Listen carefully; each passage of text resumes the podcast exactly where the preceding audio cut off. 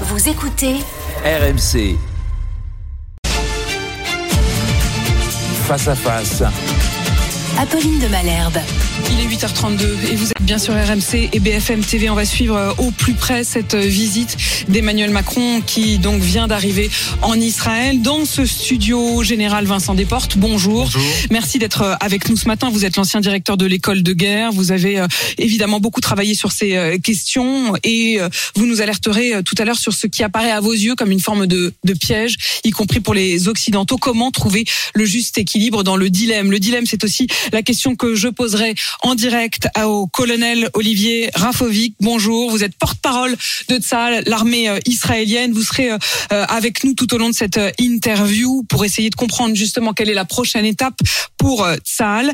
Mais je voudrais tout de suite qu'on puisse faire un point avec Patrick Sauce. Patrick Sauce qui se, route, qui se trouve dans le convoi présidentiel en Israël. Patrick, vous étiez d'ailleurs dans l'avion avec le président Emmanuel Macron. Dans quel état d'esprit est-il à, à l'aube donc de cette visite une visite qui d'ailleurs pourrait durer, durer plus qu'un jour. Hein. Écoutez, bonjour Apolline. Ce qui nous a été dit en, off par l'Élysée, c'est que l'agenda d'Emmanuel Macron est libre jusqu'au Conseil européen à Bruxelles. Et donc, euh, s'il faut prendre deux jours ou trois jours, il prendra deux jours ou trois jours. J'étais, euh, comme vous l'avez dit, dans, l'avion avec lui euh, cette nuit. Et au moment de nous, saluer, avant d'embarquer, enfin en tout cas avant de décoller, il nous a dit on, va essayer d'y aller pas à pas. Et c'est comme ça que son programme a été établi. Euh, ce n'est vraiment pas de la coquetterie, mais le programme est volontairement incomplet. Il s'arrête dans ce que l'on appelle la note aux rédactions. Vous connaissez bien Apolline. Eh bien, on nous explique que le dernier rendez-vous sera avec Yair Lapid, euh, l'un des chefs charismatiques de, l'opposition à Benjamin Netanyahou, mais qui est dans, l'union euh, désormais autour de ce cabinet de guerre, même s'il n'en fait pas partie. Mais l'idée, c'est d'ensuite aller à Ramallah et euh, ce sera l'image sans doute très forte euh, de, de, cette journée, a priori sur les coups de 15 heures, 16 heures heure française, avec l'idée peut-être prendre en compte également la cause. Et seulement il a eu des résultats, Emmanuel Macron, qu'on qualifie d'opérationnels, de vrais résultats, avec les Israéliens et les Palestiniens, qui dira eh bien, à aller pour à, pousser, euh, je dirais, le, pion de, la diplomatie. La destination est encore totalement secrète, ce qui fait que ce soir, euh, je ne sais pas si je dormirai au Caire, à Amman, ou bien chez moi à Paris. Et justement, euh, Patrick Sauce, vous êtes dans le convoi. La première étape sur le sol israélien pour Emmanuel Macron, ça a été la rencontre avec les familles, notamment d'otages français et les familles de victimes. que s'est-il passé? Qu'est-il ressorti de cette rencontre? Ça a été un moment euh, extrêmement fort. Euh, évidemment, nous avons laissé, euh, après quelques minutes, le, président avec ses, familles. Il y avait 30 personnes et qui représentaient des disparus, des morts, des, blessés. Il faut quand même le, rappeler, le marteler. Il n'y a pas eu un si lourd bilan français pour un attentat depuis celui de Nice sur la, promenade des Anglais en juillet 2016. C'est un traumatisme extrêmement profond pour la France, mais aussi pour les Français d'Israël, euh, qui sont extrêmement nombreux ici et qui sont touchés à la fois dans leur chair, mais aussi dans, leur esprit, puisque leur état d'adoption ou presque a été, a été touché. Ils ont tous, tous un voisin, un membre de la famille qui a été soit enlevé, qui a été blessé, qui a été tué, qui est sous la menace d'une roquette ou qui a été appelé par euh, l'armée parmi les quelques 300 000 réservistes. On est quand même dans un pays de 9 millions d'habitants à peine un tout petit pays qui fait face à, et qui a fait face à des attaques terroristes absolument euh, effroyables. Et c'était ce moment un petit peu qui a duré, qui devait durer une demi-heure, c'est ce qu'on nous avait dit, qui a duré presque une heure et quart avec un nouveau bilan qui vient d'être donné par euh, Emmanuel Macron, c'est sur le nombre de disparus, mais on reste à 30 morts français, mais 9 disparus, dont une femme présumée otage. Vous savez que nous avons la, preuve de vie, en tout cas il y a quelques jours, seulement malheureusement, celle de Mia, Mia. Merci euh, Patrick. Patrick Sauce, donc euh, en direct d'Israël. On reviendra vers vous à tout moment puisqu'on attend l'arrivée donc du président Emmanuel Macron au palais euh, du président de l'État d'Israël, Isaac Herzog, avec qui il va s'entretenir dans les minutes qui viennent. Retour dans ce studio et puis en duplex avec le colonel Olivier Rafovic. Je voudrais d'abord un mot avec vous, Vincent Desportes. On entend ce bilan effroyable. 30 morts français. C'est une, c'est une guerre, c'est un conflit euh, qui est aussi le nôtre du coup. Bien sûr, nous sommes nous sommes dans ce conflit parce que d'abord nous sommes alliés euh, d'Israël, nous soutenons euh, Israël et effectivement 30 30 morts français c'est beaucoup. Il faut imaginer le nombre de victimes israéliennes rapporté à la population française ça aurait fait quasiment 15 000 morts. Et donc c'est quelque chose qui est absolument euh, effroyable et il est évident que c'est aussi notre combat puisque c'est un combat pour la démocratie, c'est un combat contre le terrorisme, terrorisme qui vous le savez nous frappe très régulièrement en France encore. Avec la question évidemment des échos de ce conflit en France, on y reviendra. Euh, je pars euh, tout de suite à Tel Aviv euh, avec vous, colonel Olivier Rafovic. Vous êtes porte-parole de l'armée israélienne. on parlait de la question des, otages. L'un des leaders du Hamas s'est exprimé sur une chaîne américaine cette nuit. Il a parlé de 22 otages qui seraient déjà morts, d'après lui, dans des bombardements.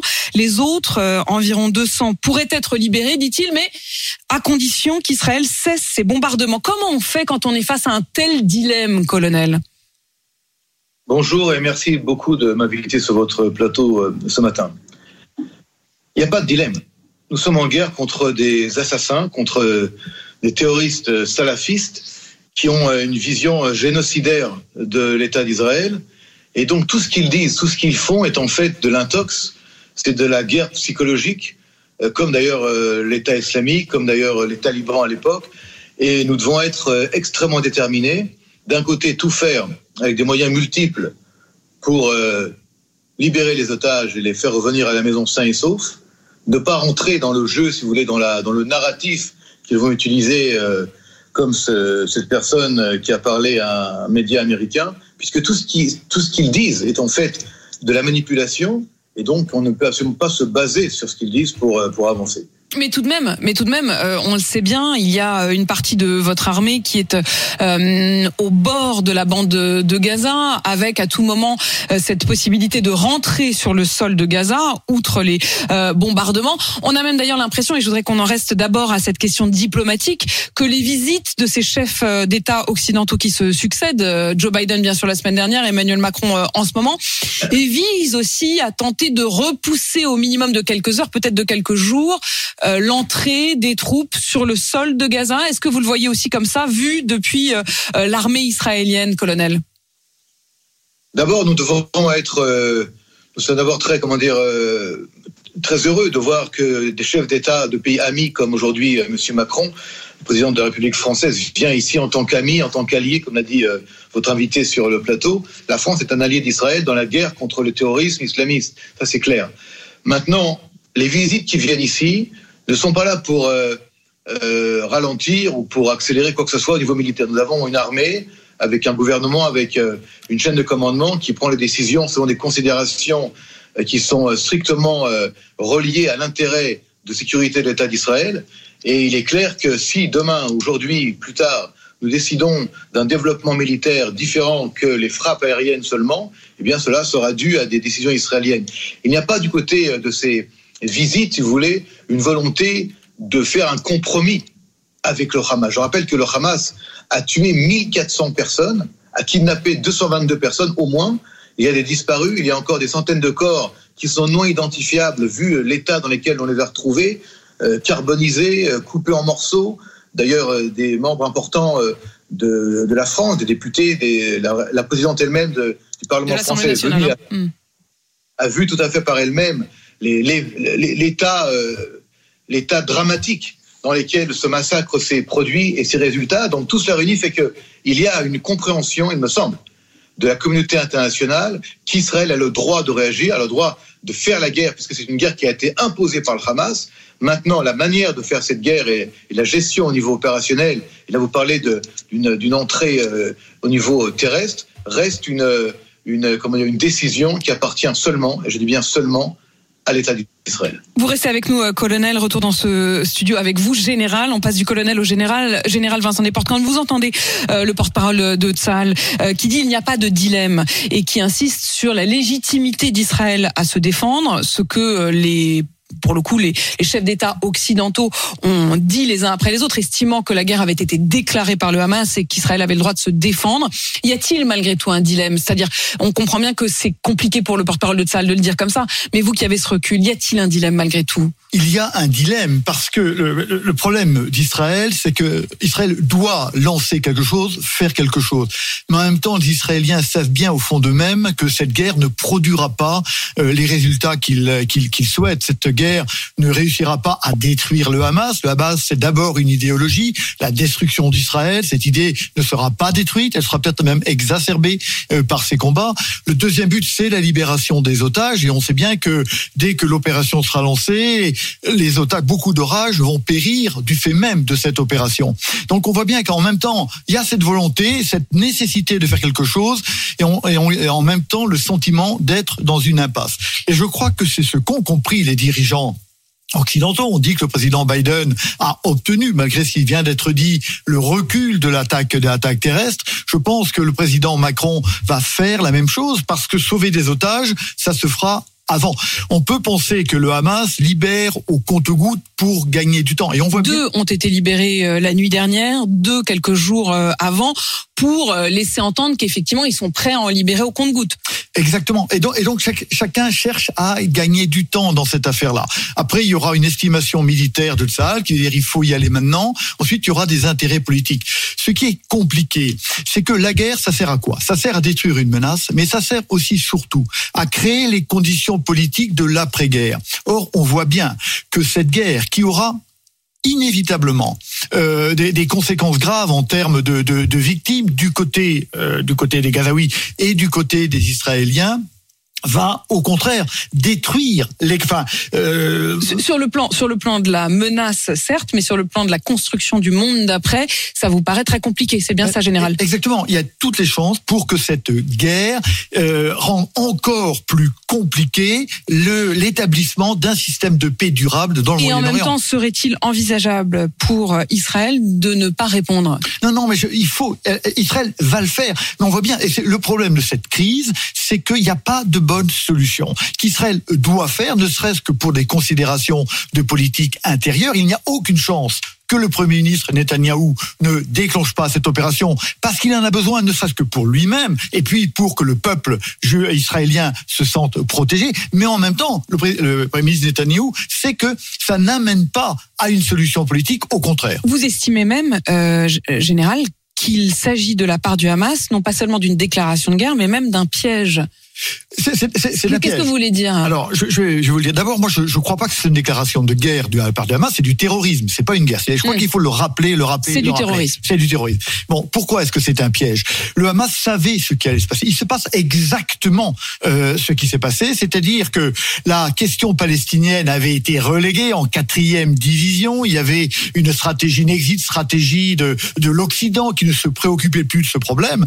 La volonté du Hamas, c'est quoi? C'était de ramener la question palestinienne sur les plateaux. Elle y est maintenant. Donc, le Hamas a gagné. Et plus on aura de victimes gazaouis, et plus ce problème va repasser au premier plan. Et au fond, le Hamas se fiche complètement, évidemment, des, du nombre de victimes dans la population palestinienne, même ça l'arrange. Maintenant, les, les plus, images... plus il y a de victimes, au fond, plus ça sert euh, sa propagande ou son sa manière d'attiser les colères euh, arabes. Bien sûr, on a vu le grand mensonge de l'hôpital Al-Ali dans lequel il y a eu des morts, quelques dizaines, mais sûrement pas euh, des centaines. Dans... Jusqu'à 800, disait-il, et surtout, ça n'est pas le fait d'Israël, mais d'une requête palestinienne. Exactement. On voit que le Hamas est d'abord dans une guerre de communication, et d'abord dans une guerre de communication pour reprendre cet avantage pour reprendre le narratif. Et d'ailleurs, aujourd'hui, le positionnement des pays arabes autour d'Israël se fait en fonction de ce narratif qui est repris par les populations euh, arabes et que, le, que, les dirigeants sont bien obligés de suivre. Il joue sur les opinions publiques euh, arabes, c'est ce que vous venez de dire euh, à l'instant, et c'est ce qui s'était passé avec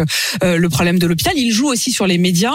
On a vu que terriblement cette fausse annonce de 800 morts dans un tir qui aurait été ciblé par Israël sur un hôpital. Ça a été repris, y compris par des très grands médias internationaux qui ont certes fait un mea culpa ensuite, mais qui avaient malgré tout mis ça à leur une. C'était le cas du New York Times. C'est peut-être pour ça, et c'est vers vous que je me tourne, colonel Olivier Rafovic, que vous avez euh, dessiné d'une sorte de tournant hier dans la relation aussi aux médias, puisque vous avez décidé hier, vous, Tsahal, de montrer à la presse du monde entier des images euh, insoutenables, filmées par les terroristes eux-mêmes du Hamas, qui se filmaient en train de commettre les atrocités. Est-ce que vous aviez peur que si vous ne montriez pas cela, on ne vous croit pas? Vous élevez ici, vous soulevez ici, pardon, la, la question principale de la politique de communication d'Israël. En général, on ne veut pas montrer nos morts, on ne veut pas montrer les victimes, et là, on était obligé véritablement de montrer parce que nous sommes face à des gens qui ne croient pas, qui ne veulent pas croire euh, ce qui s'est passé ici, le, le massacre, l'amplitude du massacre. Vous êtes avec moi Je, je, je perdu la. Oui, oui, je vous entends parfaitement. Je vous ah, entends parfaitement, colonel. Allez-y. Et donc, on a, on a décidé donc de montrer cela à la, à la presse internationale. Et au-delà de cela, on a également hier soir décidé avec le Shin Bet, le service de, de renseignement israélien intérieur, de divulguer une sorte, une série d'interrogatoires qui ont été faits contre les, avec les terroristes. Et certains, par exemple, expliquent qu'ils ont tué des, juifs. Ils parlent de juifs, ils ne parlent pas d'israéliens. C'est le mot Yaoud qui est employé par le Hamas, et non pas israélien. Et un, par exemple, raconte qu'il appelle euh, sa mère au téléphone en disant euh, Maman, j'ai tué dix juifs. Et de l'autre côté, il y a euh, des cris de joie. C'est-à-dire qu'il y a un soutien des familles, en tout cas des terroristes, dans cette action de massacre de masse, de massacre génocidaire. Et c'est vrai qu'on a eu besoin cette fois-ci de devoir montrer des images insoutenables parce qu'on a eu des gens qui ont posé des questions presque avec un doute sur euh, la véracité de ce massacre qui reste pour nous le pire des massacres dans l'histoire de l'État d'Israël. Juste pour vous dire que en une journée, le 7 octobre 2023, nous avons perdu plus de morts qu'en deux ans de deuxième intifada qui avait été elle-même euh, terrifiante avec les bombes dans des autobus, vous vous souvenez, dans des cafés, dans des restaurants. Une journée, Israël a, a perdu 1400 personnes et c'est un choc pour nous, une sidération. Et aujourd'hui, pour revenir juste à la question que vous avez posée tout à l'heure au, général, non, ce n'est pas une guerre contre euh, des terroristes, parce que le, Hamas n'est pas seulement un groupe terroriste, c'est également le régime en place dans la bande de Gaza. Et ce qu'il a fait ici, c'est un massacre, j'aurais de tout un régime du Hamas dans la bande de Gaza pour essayer de, de, de, de détruire euh, dans une attaque de masse l'État d'Israël. Et si nous ne réagissons pas à cette attaque de masse, elle peut être ressentie par d'autres groupes terroristes à côté de chez nous et bien au-delà de chez nous comme une faiblesse et d'Israël et de l'Occident face à cet islamisme intégriste de la pire espèce. Donc nous devons réagir et donc c'est une guerre. Ce n'est pas un acte terroriste, c'est une guerre. Et je rappelle que le 7 octobre, au matin, Ismaël Haniyeh, Irye Sinoir et Mohamed Def, les trois têtes du Hamas, ont déclaré la guerre à l'État d'Israël. C'est pas une attaque de quelques groupes ou de quelques groupuscules, c'est une déclaration de guerre qui a été préparée à l'avance, effectivement. Semble-t-il que les Iraniens et d'autres euh, éléments sont derrière également cette décision euh, du Hamas, mais Israël aujourd'hui est en guerre, est en guerre totale contre le Hamas, et nous allons mener cette guerre de manière totale. Je pèse mes mots. Merci, euh, colonel. Quand vous parlez, et là je reviens avec vous, euh, général, vous avez été le directeur de l'école de guerre. Quand on entend le porte-parole de Sahel qui dit nous sommes en guerre, Total, qui évoque également le lien avec l'Iran. Vous vous êtes interrogé justement sur ce risque de sombrer dans une forme de guerre mondiale, pour ne pas dire juste totale et locale. Est-ce que ce risque apparaît aujourd'hui?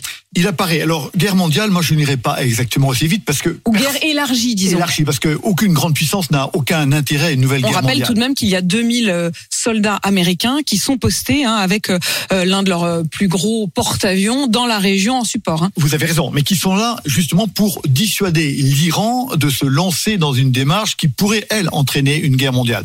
On est dans une démarche de dissuasion. Le, le colonel a raison. Il faut qu'Israël rétablisse sa crédibilité qui a, qui a été perdue le, le 7 octobre en termes euh, militaires. Et, euh, et là, les États-Unis doivent aussi retrouver cette crédibilité-là qui a été entamée parce que euh, même les États-Unis n'avaient pas vu venir les services secrets, les ni services secrets. effectivement israéliens, ni américains n'avaient n'avaient décelé les préparations de ce qui apparaît comme et, et d'ailleurs le colonel le disait à l'instant, une déclaration de guerre et un massacre très préparé. Mais ab- absolument. Alors, euh, on peut aller vers une guerre mondiale. On se rappelle qu'un homme qui était archiduc tué à Sarajevo entraîne 20 millions de morts. Donc là, il y en a eu 1400. Jusqu'où ça va aller, on ne sait pas. Et personne ne domine la guerre. Mais le risque de guerre mondiale me paraît, pour l'instant, pas avéré. Ce qui est presque avéré, c'est le, le risque d'élargissement. On voit les tensions croissantes entre le Hezbollah et, euh, et Israël, et il est tout à fait possible que Hezbollah, le Hezbollah décide de se lancer euh, dans. Les... Alors, on verra comment. Et là, ça concerne la frontière nord d'Israël, C'est la hein, frontière nord. avec le Liban. Il y a la Cisjordanie. Il y a la Cisjordanie. On voit bien que la situation est extrêmement tendue, que la colonisation incendiaire lancée par Netanyahou, approuvée par Trump en son temps, et a exacerbé complètement les tensions, était une des causes probablement des affaires du 7 octobre. Pas la seule, mais probablement un des éléments qui a conduit euh, à ça. Il peut se passer des choses à Jérusalem et peut-être que l'Iran va s'y mettre. Non, le risque d'embrasement régional, lui, est avéré, bien sûr. Merci, général Vincent Desportes. Merci à vous, euh, colonel euh, Olivier Rafovic, d'avoir été euh, en direct avec nous. À l'instant, euh, le président Emmanuel Macron arrive justement à Jérusalem. Il est 8h52 sur AMC et BFM TV.